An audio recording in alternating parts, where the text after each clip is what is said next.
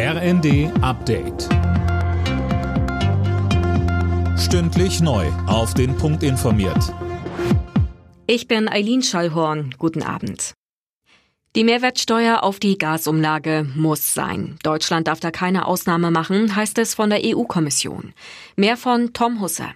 Die Bundesregierung wollte auf die Gasumlage nicht noch Mehrwertsteuer draufpacken und hatte die EU um Erlaubnis gebeten, um die Bürger nicht noch weiter zu belasten.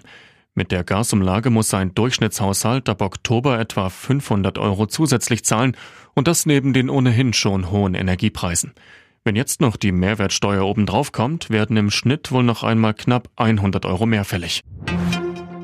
Der Amokfahrer von Trier ist zu lebenslanger Haft verurteilt worden. Außerdem stellte das Landgericht die besondere Schwere der Schuld fest. Der Angeklagte kommt in die Psychiatrie.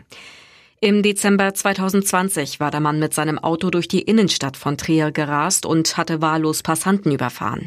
Fünf Menschen wurden dabei getötet, weitere schwer verletzt. Bereits im Winter sollen die ersten beiden Flüssiggasterminals in Deutschland in Betrieb gehen. Wirtschaftsminister Habeck hat dazu jetzt eine Vereinbarung mit mehreren Energieunternehmen unterzeichnet. Die Gasimporteure sicherten zu, dass die LNG-Plattform in Brunsbüttel und Wilhelmshaven bis März 2024 voll ausgelastet sein werden.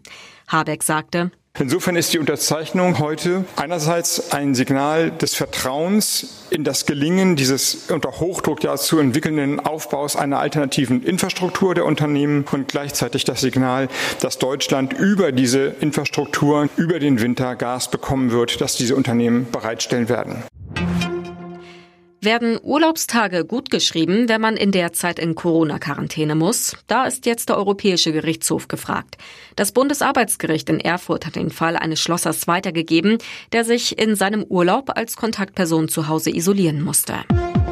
Alle Nachrichten auf rnd.de